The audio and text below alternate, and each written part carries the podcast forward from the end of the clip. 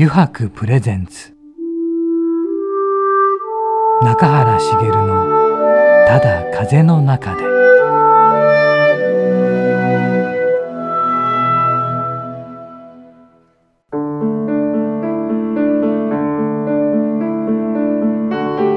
皆さんこんにちは。声優の中原茂です。中原茂のただ風の中で、えー、今回もですね横浜駅から徒歩10分ほどのところにあります湯泊横浜本店よりお送りしてまいります。さて今回のゲストはですねアスリートマネジメント会社ニュースポ代表の小沢健人さんです。中垣くん、はい、いつものように聞くんだけど、はいはい、小沢さんとは？とはとこちらはですね、うん、あのプロデューサーの山影さんからのご紹介ですね。はい、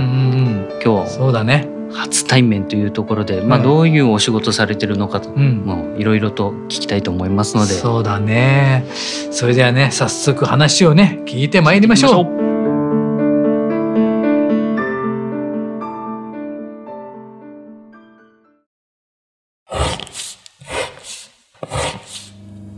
油白の革製品は日常品でありながら小さなアート作品である日々の暮らしに彩りを。レザーブランド。油白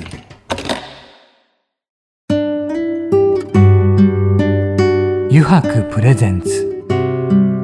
中原茂の「ただ風の中で」では早速お迎えしましょう。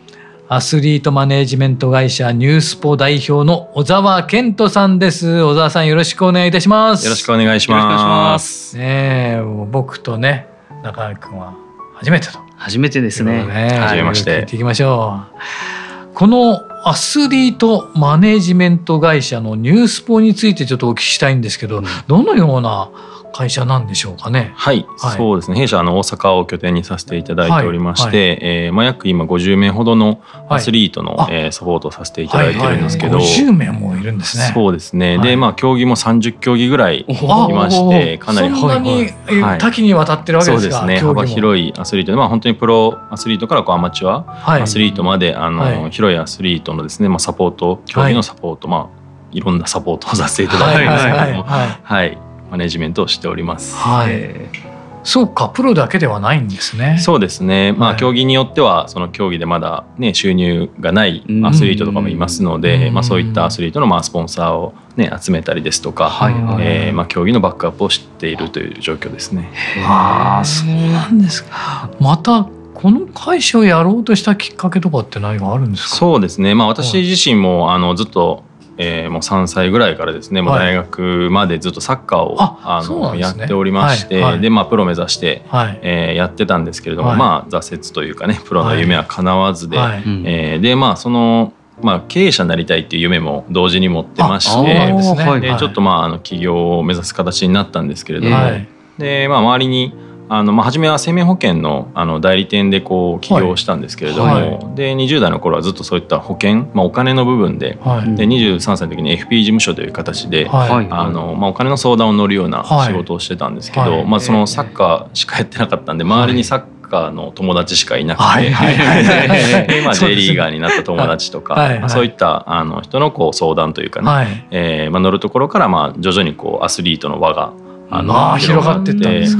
きまして、はい、で今のか、まあ、ニュースポという会社は2社目になるんですけれども、はい、あのまあ、お金という部分からももっと幅広く、はい、あの幅広いところでアスリートをもっとサポートしていきたいというのと、はい、主にはこうセカンドキャリアっていう、まあ、引退した後のアスリートのやっぱりこうリスクといいますか、環境が整ってないなっていうのはそのお金という部分でアスリートと向き合ってた時に今すごい感じまして、でもっとそのセカンドキャリアに対してコミットをしたいと思って今の2社目の会社を作ったっていうのがまあ一応経緯にはなるんですけれども。はい、はいこの番組もですねあのアスリートの方にいらしていただいて、はい、やっぱりセカンドキャリアの話とか、えー、だいぶされあのしていただいたりもしたんですよ、えー、なかなかそのセカンドキャリアへの取り組み方っていうんですかね、えー、アスリートの方たちにとっては大変なことではないかと思うんですよね。そうですね、まだやっぱ環境が整ってないところが非常に多くてですね、はい、でまあそういったところにこう、まあ、コミットしてる会社、まあ、弊社のような会社もまあなかなか少ないので、はい、本当にこうアスリート一人一人が、まあ、自己責任みたいな形でなってるのがまあ実情ですね。でもなかなかああの現役中に考えられないですよねきっと。まあ、まずはねやっぱ目の前の競技で、まあ、活躍するとか結果残すっていうのはどうしても第一優先になってしまうので、はい、まあ、その引退した後っていうのはまあその後に考えようじゃないですけど、はい、ってなってしまってでもね、はい、まあ、その競技やめる時ってまあ怪我とかもアスリートってつきものですし、突然来たりしますよね。そうですね。なので突然来た時にじゃあどうしようってなってしまってやはり困ってしまうので、まあ、なるべくあの現役中からまあ準備はしておこうねっていうのが一応弊社があのアスリートに言ってることなんですけれども。で小沢さんずっとあれじゃないですか。やはりサッカーやられてきたじゃないですか。はい、高校はどちらだったんですか？高校は静岡の藤枝東高校というところをあの卒業しまして。名門ですよね、ありがとうございます、はい、はい、ここってなんかたくさん J リーガーの方とかもいらっしゃいますよね。そうですね。卒業生でというゴン中山さんとか長谷誠さんとか、はい、はい、数多くのサッカー選手は卒業しております。本当の名門校ですね、えー そうですね。であれですよね。そのそのどこで例えばその最初プロを目指すわけじゃないですか、はい、何かそのテストとか受けたってことなんですか？それとも。いえまあまあ、まずね高校でもちろんそのまま J リーグからスカウトくればそのまま行けることもありますし。で僕まあそこのチャンスもなかったんでまあ大学に進学しまして、まあ、大学サッカーというところからまた次、まあ、プロを目指すという形だったんですけど、まあ、そこでもねあのまあチャンスはなくてそのまま引退をするという形になったんですけど、はい、はい、だけどなぜにファイナンシャルプランナーを選ばれたんですか、ね、最初は。まあ、正直ですねそのサッカーしかやはりやってなかったので、はい、あのまあ、それこそアスリートのセカンドキャリア状態じゃないんですけど、はいはい、サッカー選手以外の自分というものを全くこう想像せぬまま、まあ、大学までサッカーやってましたし、あのまあ、本当になんかこう就職活動とかの、まあ、やり方も分かんなかったといいますか。あの、まあ、ちょっとそのサッカーっていう大学だったんですよまさに。お恥ずかしいながら、でサッカー取り上げた時にこう周り見渡してなんか就職活動してる友達とかも全然いなくてどうやったら就職できるのかなみたいな状況が、まあ、漠然とサッカーをやめた時に、まあ、最後ちょっと怪我で僕3回の終わりぐらいで引退したんですけどあの、まあ、そのやり方も分かんなかったですし、でまあなんとなくねサッカー選手になれなかったからじゃあサラリーマンなんとなくやって生きていこうっていうなんか自分も全然想像してなかったんで、うん、なんかもう一度じゃないんですけどこうサッカーと同じ熱量で、まあ、人生こう挑戦していきたいなと思った時にもう一つのその憧れというか、夢がその経営者っていうのを漠然と。あの思い描いてましてでなんとなくこうサッカーがなくなった時にこのサッカーに費やしてた熱っていうのを、まあ、そこに向けたいなっていうのを思って。うんでまあそこから本当にこう起業をしようというふうな形で、はい、あのまあ、動き出したんですけれどもまあなんせその何もないじゃないですか大学ただの大学生で。勉強もしてこなかったし資格があるわけでもないしね。そこから何仕事するって言ってもできることもなかったのでなのでまあ実質はあの、まあ、経営者の方をこうあの大学生の時にお会いしてまして、まあ、いろ経営者の方にこういろいろあのまあ、話を聞いてこう学ぼうじゃないんですけど、はい、っていうこう動きをまあしてたんですよ。はい、その中でたまたまあの FP 事務所とこう法律事務所をやられてる社長さんにお会いして、でまあ本当に自分がこう何したいとかが当時なかったので、まあそのお会いしていく中にはこうラーメン屋を経営されてる社長さんとか、はいはいはい、なんかこうお皿陶器とかをやってますとかなんかこう結構覚えてるんですけどい。ろんな会社あるんですけど、はい、なんか、ラーメン作りたいとかないしなとか お皿もそんな興味ないしとかなんかこう全然どれもこうなんなんか違うなみたいな感じだったんですけど、まあ、なんとなくそのお金とか法律みたいなところで結局これやりたいとかがなかったんで、経営者になるためになんかこう身につけて身につけておくべきものじゃないんですけど、お金と法律ってこう無駄にならないなみたいな,、なんかこうどっちかというと消去法じゃないんですけど、これっていうものはなかったんで、でも何かをしたいって思ったんで、まあ、その方にこうお願いをして、あのカバン持ちをさしてほしいっていう形で、でまあその社長さんのまあカバン持ちみたいな形でこう2年ぐらい、まあ、そこの事務所をこう間借りして、はい、でまあ資格とかを FP の資格とか保険募集人っていうまあ保険の営業する資格とかを取って、はい。はい家賃2,000円払わせてもらって、はい、テーブルを1つ貸していただいて、はい、そこで起業するというのがへ すごいですね。大学4年生の時の、まあ、スタートといいますか。あそれが大学4年の時そうですね。4年生になる前の 3, 3回生の2月ですね覚えてるんですけど、はい、でもその方もよくそうやって快くそうですね。まあ本当そうですよね。今考えたらそんなね、なかなかない大学生を、でそこで免許を取得して始めると、はい、そうですね。で2年ぐらいそこでお世話になって、はい、まあ、23歳の時に自分で事務所をあの大阪の難波っていうところに、まあ、ちっちゃい事務所を出しまして、はい、で FP 事務所という形でまあ開業をして、はい、でそのまま25歳の時にその個人事業をまあ法人化して株式会社、まあ、1社目ビリーフという会社を作ったんですけど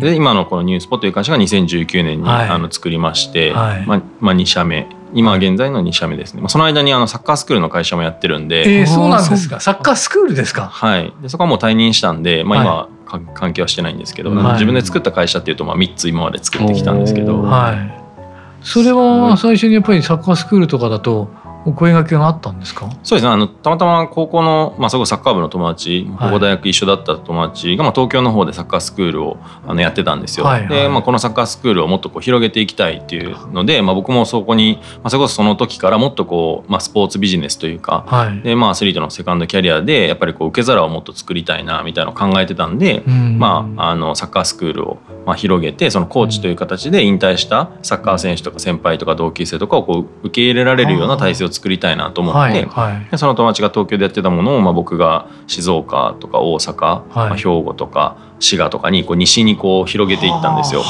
全国でまあ1718拠点ぐらいサッカースクールやって、まあ、先輩のジェリーが引退した先輩とかをこう、まあ、コーチとして受け入れて広げていったりとか、まあ、そういうのをやってたんですけど、はい、そこはもう2年ぐらいで僕はあのまあ理事は退任して、はい、まあ、ちょっと友達にそのまま任して、はい、僕は抜けて、まあ、今の会社を作ったっていう、はい、それは今の会社を作るために抜けたってことですか？まあそれともまあちょっと手一杯になったというかあの今の会社もまあ作るように動いてたんですけど、まあサッカースクールってすごいこう、まあ、僕もコーチとかやってたんですよ。はい、あそうなんですね、週4ぐらい子供にサッカー教えてて、すごい時間がまあかか拘束されるんですよね。はいはいはい、でまあその時にもうね1社目の会社もやってましたしで次2社目も作るっていうところで、はい、週4現場に出てると多分これ会社潰れるなと思って回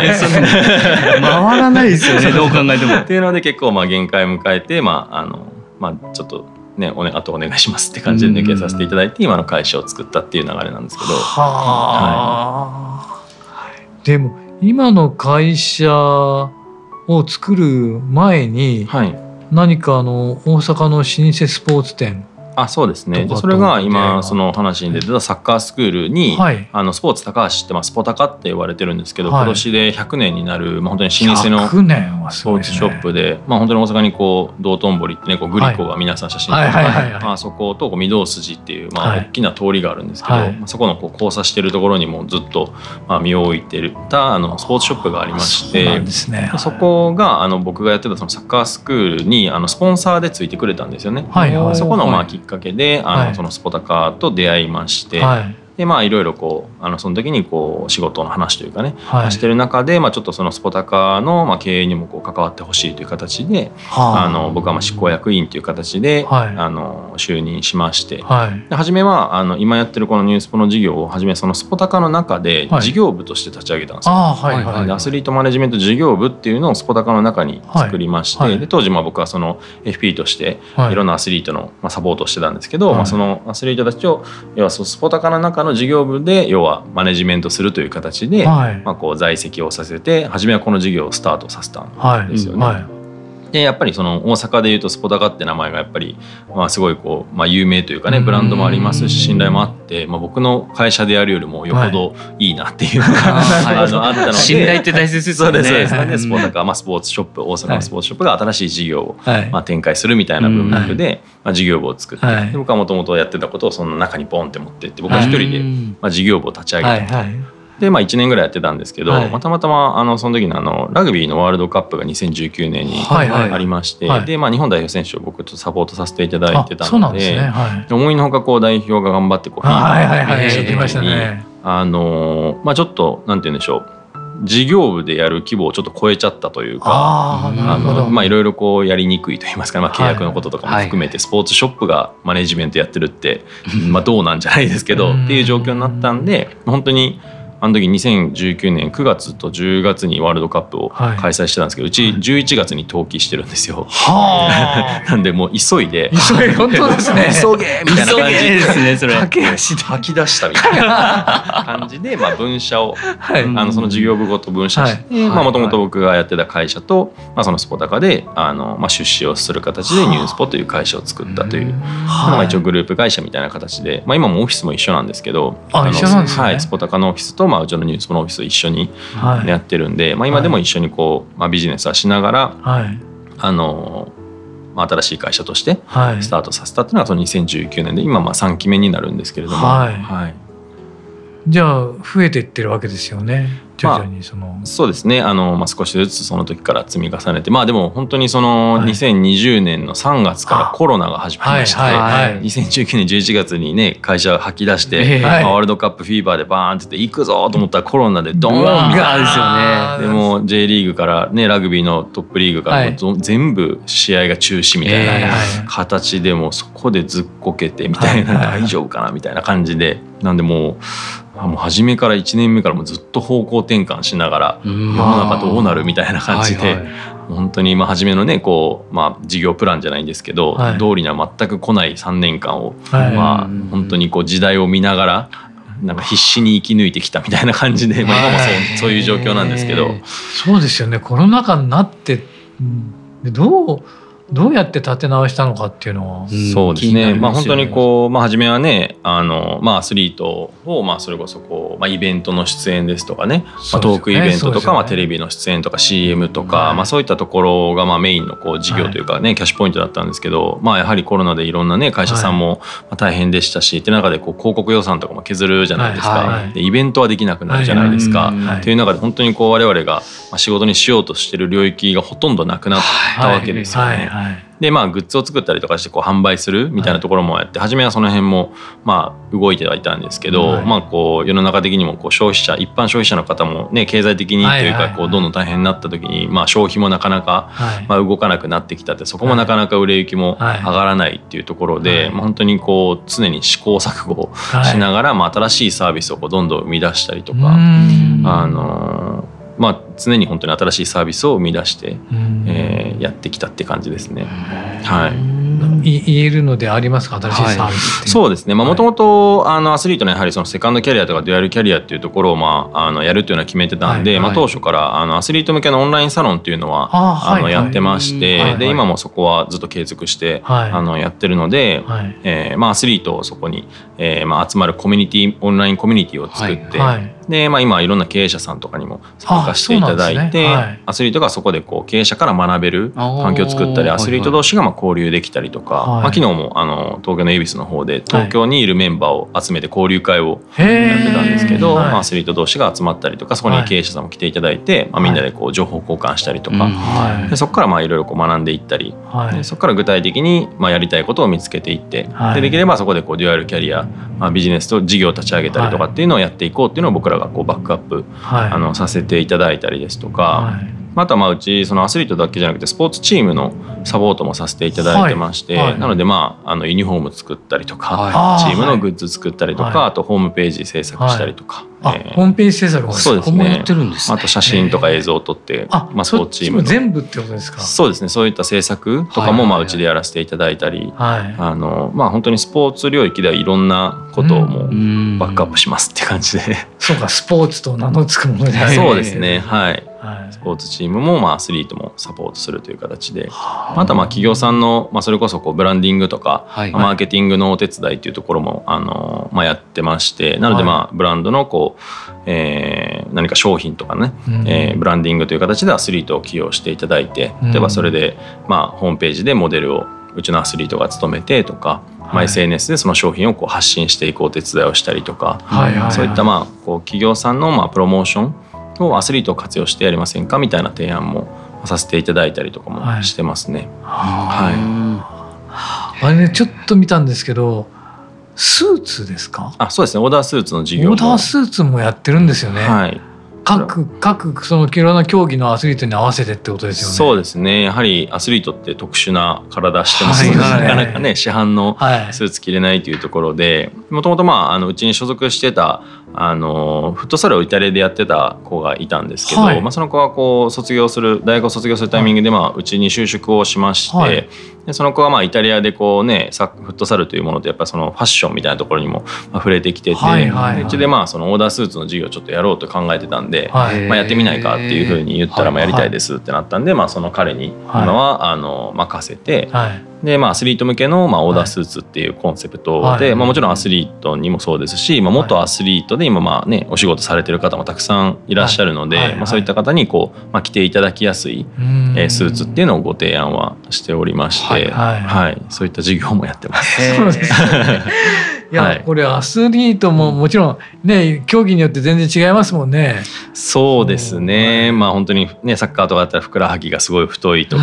はい、ねラグビーとかだったらすごい上半身とかねお尻周りが大きいとか、本当に競技によって全然違うので、うん、でもやっぱアスリートってその肉体がかっこいいじゃないですか。そのかっこいい肉体をやっぱり表現したいっていうのがあって、はい、あのスーツもかっこよく着こなしてほしいっていうのがあって、まああとはまあ僕もねずっとスポーツやってたんそうなんですけど、はい、あのスーツってこうちょっと堅苦しくてしんどいというか、はいはい、なので。感じがしますよね、はい、なのでやっぱり、まあ、アスリートも普段そのスーツ着ることそんなないんでたまに着るとすごい疲れちゃうんですよね、なのであのアスリートがこう疲れないというか、えー、僕もそうなんですけど、なのでまあ軽いとか、まあ、伸びるとか、まあ、着心地がいいみたいなところをコンセプトに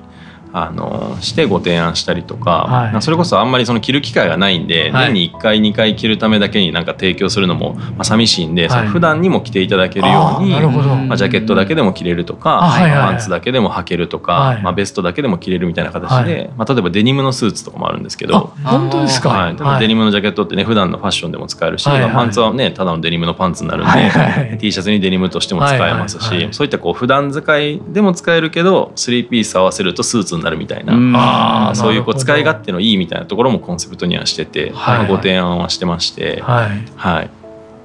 一応そういったコンセプトで。完璧なオーダーですよね。あそうですね。フルオーダーになるのでね、まあ、はい、どなたにでもあのオーダーいただけたら作るんですけど、ねはい、コンセプトとしてはアスリート向けのみたいに言ってて、はいはいはい、どなたでも作っていただきたいです。そうですね。はい。一人でも以外でも、一人でも、どんな方でもいいです。わかりました、はい。ありがとうございました。ちょっとあれですね、小田さんちょっと時間が来てしまいました、のでまた。実習もですね、はい、またいろんなお話をお聞きしたいんですがよろしいでしょうか、はい、はい、ぜひお願いします。でこの後なんですけれどもね、実はもう一つコーナーがありまして「はい、9時やろうぜ」というコーナーがありましてですね、あの9時に書かれた質問に沿って、まあ、ゲストの方とトークをしていくというコーナーなんですけど、こちらもお付き合い願えませんでしょうか、よろしいですか？じゃあ続けて9時やろうぜのコーナーもよろしくお願いいたします。お願いします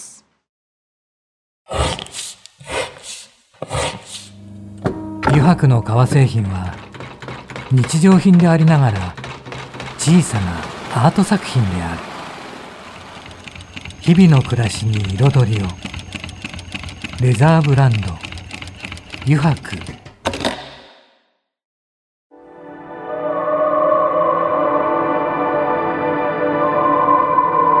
油白プレゼンツ。中原茂のただ風の中で。さてここからの時間はですね9時に書かれた質問に沿ってゲストの方とトークをしていこうと思います。9時やろうぜのコーナーです。小沢さん早速ですが9時がありますので1枚引いてください、はい、お願いします。お願いします。さて湘南新宿ラインで書いたのはどんなんでしょうね。あ自分にご褒美となると何になりますか？自分へのご褒美は。頑張った自分へ。するとしたらとですか、はいはい、普段してることですか？どちらでもどちらでもです。えー、なんでしょう。自分のご褒美。まあお酒好きなんで、はいはい、まあちょっといいワインを飲むとか。ワイン開けるとね。そうですね。はいはいはい。ですかね。美。味しい食事と美味しいワインみたいな、はいはい、い。いですね。ちょっといいのをね、今日いただくっていうことですね。もしなんかまあ、はい、か希望でいくと、はいはい、最近あのゴルフにはまってまして、はいはい、まあ、半年前ぐらいから始めたんですけど、はいはい、でゴルフグッズ集めを今、まあ、ウェアとかシューズとか集め、はい、あのまあ、欲しいんですよね、はいはい、だからもし今度希望で言うとご褒美としてこう自分にゴルフシューズとかを買いたい。買いたい、はい、ただ買うと奥さんに怒られる。だからいただきたい。なるほど、はい、そうです、ね、買うと怒られるんでいただいたら仕方ないじゃないですか。断れないですからね。いただいてしまったんでいただいてしまった。仕方ないですよね。はい。だから今もう断ることにゴルフの何かをいただきたいってめちゃめちゃ僕言ってる とにかくそうか。なんならあの、はい、全然その方にお金を支払いしてもいいぐらい。なるほど、ね、いただいたという体いただきたいという。これ奥さん聞いてたらまあまずいですね、はい、奥さんには聞いていただかないように、はい、完全に情報は遮断させて。なるほど。なるほどね。そうか。そこら辺が難しいところですね、はい、ちょっとね。はい、ありがとうございます。じゃあまたお願いします。はい。そっか。お願いします。いただければいいですね。いただきたいですね。いただければ最高ですね。とにかくいただきたいあこう見えて意外と私まるまるなんですっていうところは何かありますか？こう見えて私実はまるまるなんです。意外にまるまるなんです、はい、どう見られてるかがあんま分かんないんで意外かどうかが分からないですけど、はいはい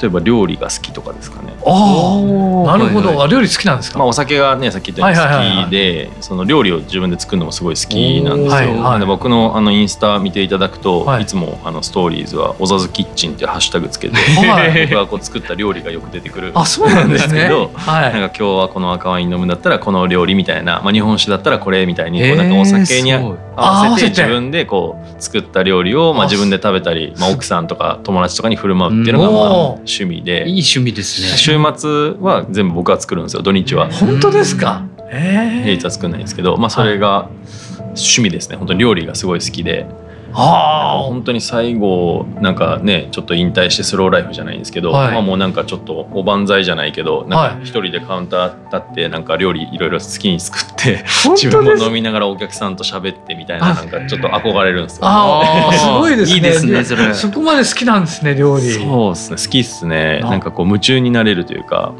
キャンプもすごい好きなんですけどキャンプ？キャンプもずっとこう火の前でずっとこうなんか調理 してこうひたすらみんなに振る舞うみたいな、うん、それキャンプでも料理をするのがもうずっと、ね、食べてもらうために。めちゃめちゃ前日から仕込みとかしてそれをこうみんなに振る舞って、まあ、パスタ作ったりとかこうねいろんなステーキもそうですけどすごいすごい仕込みをして、俺はそういう人間じゃないんで純粋に一番思うことが料理が好きな方を見ていて、はい、メニューを毎日毎日考えるわけじゃないですか、はいはいはいはい、そういうの苦じゃないんですか？それはもう今便利な時代でしてあのアプリにですね、はい、もう死ぬほどレシピが載ってるんですよ、だからそれを見て何食べたいかなみたいな、はいはい、でそれをまあ作ってでまあ一回作るとなんとなく覚えるじゃないですか、そしたらまあ自分の中にそのレシピが残って、でまたなんか新しいの作りたいなと思ったらまた調べて、今日これ作ってみようっていう感じでっていうのがもう。ちょっと自分でアレンジしてみようそうそうそうそう、これちょっとこれ入れたら自分色になるなとか、なんかちょっと自分の好み。自分の好みってあるじゃないですか、自分が好きなものをやっぱ作れるっていうのがなんか自炊自炊というか自分で作る一番醍醐味。で食べてもらって美味しいってそうそうそう。だからまあすごい偏っちゃうんですけど自分が好きなものばっか作るんで僕ポン酢とか好きなんですよ、気づいたら5品ぐらい全部ポン酢入ってたり 全部ポン酢やんとか突っ込まれてあほんまやねみたいな。ポン酢めっちゃうまないみたいな感じで。結局なんか自分の好きなもの振る舞っちゃうんで。そういうとこは若干ありますけど、ね、なるほど。じゃあ、お酒だからって言って当てではなくて普通の料理がやっぱり好きなわけですね。あでもね基本つまみみたいなもんばっかりですね。でパスタもすごい好きなんで、はいはい、結構いろんなパスタ作ったりとかでアーリオオーリオって、まあ、オイルのパスタってすごい難しいんですよ、火加減とか、はい、あのまあこうなんていうんですかねお湯を入れるタイミングというか、はい、とかこうニンニクのタイミングとかね香りとかがすごいこう変わってきたりとかしてそ、ね,、こをひたすら探求してます。毎回やっぱ塩でも変わります、ね、塩加減と塩加減パスタを茹でる時の塩加減でも味変わっちゃうんで、えー、なんか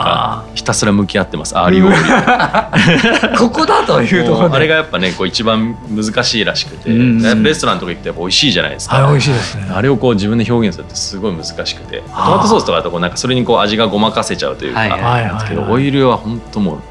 難しいです。塩だですよ。オイルと塩だけですね。料理人の人も感覚だって言いますけどね、うん、本当にそういうのが好きなんですよ。探求していくのが、今日もちょっとちゃうかったなとか。さんの料理食べてみたいね、えー、いやぜひ機会があれば。ありがとうございます。ありがとうございます、はい、ではもう一枚お願いします、はい、そうかそんなに料理に情熱を傾けてるんですね。ですね。でもいいなそういうのがあるっていうのが。いいですね。じゃじゃん。あ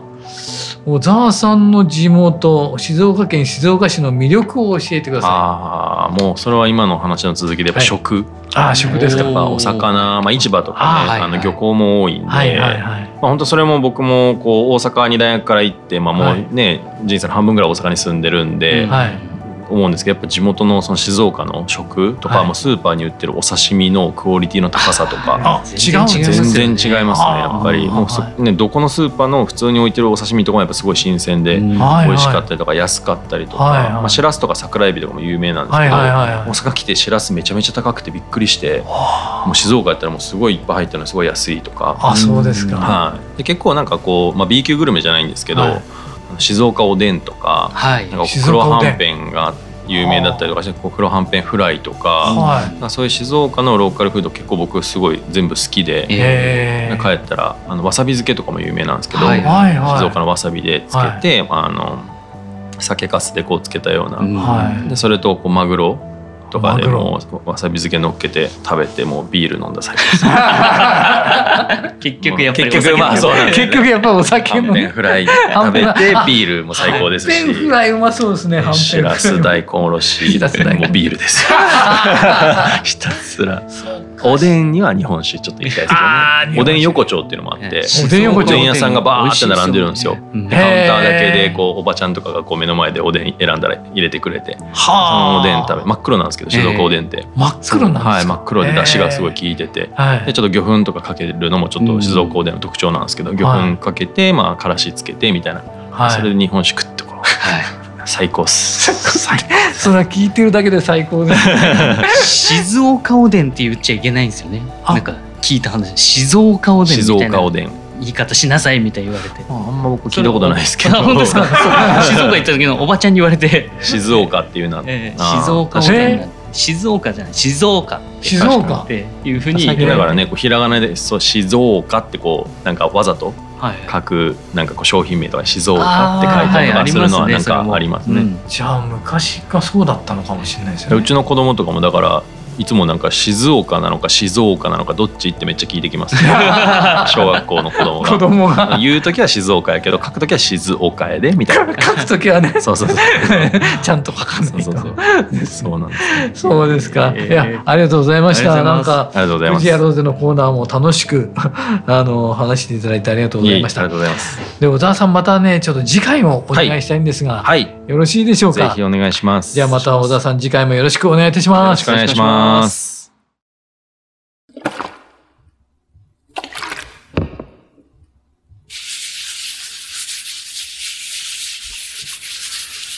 油白独自の手染めのグラデーションは川に新たな命を吹き込む。色とりどりの空の情景。青く深い海。誰もが感動するあの一瞬を閉じ込める。レザーブランド油白